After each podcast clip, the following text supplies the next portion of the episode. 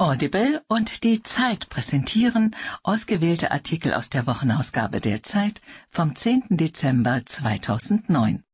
Hören Sie in dieser Ausgabe die Kokainsteuer. Unser Kolumnist schlägt vor, Zigaretten und Alkohol endlich zu verbieten und im Gegenzug Kokain zu legalisieren. Von Harald Martenstein. Ich habe einen Traum. Andrew Agassi. Ich fühle mich nicht mehr gefangen. Aufgezeichnet von Maxi Leinkauf. Die Mäuse tanzen. Schwarz-Gelb verstrickt sich weiter in kleinliches Gezänk. Die Kanzlerin muss endlich Autorität in der Sache zeigen. Von Gunther Hoffmann. Volkes wahre Stimme. Das Parlament ist heute demokratischer als jedes Plebiszit. Es schützt Minderheiten und wehrt Populisten ab. Von Heinrich Wefing. Die Machete des linken Verteidigers. Fußball in Afrika. Wie in Ruanda Mannschaftskameraden zu Mördern wurden und wie der Sport doch Hoffnung gibt. Von Bartholomäus Grill. Schwarze Sonne. Nach dem vorläufigen Ende der SPD als Volkspartei. Warum jetzt alle Parteien um die CDU kreisen. Von Bernd Ulrich. Bürgerlicher Irrtum. Mit höheren Kinderfreibeträgen und mehr Kindergeld wird jenen nicht geholfen, die es wirklich nötig hätten. Von Kolja Ruzio. Die Fluchthelfer. Auf einem Kongress in Zürich umwerben Steueroasen die Reichen der Erde. Im Luxushotel Dolder Grand zeigt sich kurz eine ganz eigene globalisierte Welt. Von Margret Sprecher.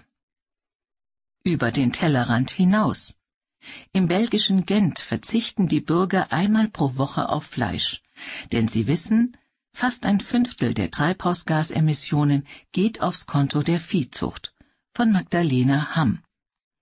Feilschen ums Rezept. Deutschlands Ärzte kürzen bei Behandlung und Diagnose längst am Notwendigen. Wer leicht an Medikamente gelangen will, sollte privat versichert sein oder sich mit Kassen und Ärzten anlegen können von Martin Spivak. Stimmt's? Hat der sowjetische Politiker Molotow den Molotow-Cocktail erfunden? fragt Kyoko Yagi aus Nara, Japan. Christoph Drosser antwortet. Künstler des Zorns. Mit allen legte er sich an, vor nichts schreckte er zurück. Zum Tode des großen Bildhauers Alfred Rittlicker. Von Hanno Rauterberg wie Wilhelm Grimm das Märchen erfand. Aus glanzloser Prosa schuf er Geschichten voller Poesie. Die Vorlagen seiner Kinder- und Hausmärchen stammen aus Frankreich und aus der Antike, aus Persien und aus Indien, von Ulrich Greiner. Wörterbericht Seelische Erhebung von Florian Iljes Party mit den Ahnen auf Bali nehmen Familien Gäste in ihr Haus auf und lassen sie an ihrem Leben teilhaben. Eine Woche unter Brahmanen von Wolf Alexander Harnisch. Ein ungewöhnlicher Akt. Ruth Tesma ist eine der letzten Zeichenlehrerinnen, die an einer deutschen Universität unterrichten. Von Ulrike Heidmüller. Die Zeit. Höre die Zeit. Genieße die Zeit. Ein ungewöhnlicher Akt. Ruth Tesmar ist eine der letzten Zeichenlehrerinnen, die an einer deutschen Universität unterrichten. Von Ulrike Heidmüller. Die Zeit. Ausgabe 51 vom 10. Dezember 2009. Kohlestifte kratzen auf Papier. Die Luft ist verbraucht. Mehr als 50 Studenten stehen hinter einer Staffelei oder hocken mit einem Zeichenbrett auf den Knien. Niemand spricht.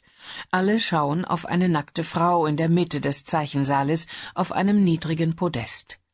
Hinter den Studenten steht eine Frau mit hochgesteckten Haaren. Sie tritt niemand zu nahe. Nach ein paar Minuten sagt sie leise Bitte zum Ende kommen. Ruth Tesma gibt einen Aktzeichenkurs. Diese Professorin ist im deutschen Universitätsbetrieb eine Ausnahme. Ruth Tesma ist Universitätszeichenlehrerin an der Berliner Humboldt-Universität und sie bietet Aktzeichnen nicht nur für Kunststudenten an. Dies geht auf eine alte Tradition zurück, die heutzutage an kaum einer Universität mehr gepflegt wird. Im 17. und 18. Jahrhundert gaben nicht nur Professoren, sondern auch Exerzitienmeister Unterricht. Sie lehrten Fächer wie Reiten und Tanzen, Turnen und Fechten, Musik und Zeichnen. Die Studenten sollten durch sinnliche Wahrnehmung und eigene handwerkliche oder künstlerische Erprobung lernen, schreibt der Kieler Kunstgeschichtler Uwe Albrecht. Als Wissenschaft wurde Kunstgeschichte erst viel später betrieben. In Berlin gab es nur während einer kurzen Zeitspanne Zeichenlehrer von 1912 bis 1945. Der erste Meister hieß Adolf Meyer und unterrichtete seine Studenten im Museum. Auch eine alte Tradition, denn vor der Erfindung und Verbreitung der Fotoapparate wurden Zeichner zum Dokumentieren gebraucht, etwa auf Exkursionen. Heute nimmt keiner mehr seinen Zeichner mit, dabei täten sie gut daran, findet Ruth Tesma. Viele Ornithologen etwa bevorzugen gezeichnete Bestimmungsbücher, weil Vögel nach diesen oft einfacher zu erkennen sind als nach Fotos. Weil man beim Zeichnen auswählt, erklärt die Professorin. Wer auswählen wolle, müsse das Wichtige erkennen. Konzentriert sehen. Das soll man beim Zeichenunterricht lernen. Tesma betrachtet ihren Unterricht als ganzheitliche Bildung im Humboldtschen Sinne. Den Studenten gefällt's, auch wenn es anstrengender ist als erwartet. Alle sind immer ganz müde danach, sagt Ruth Tesma.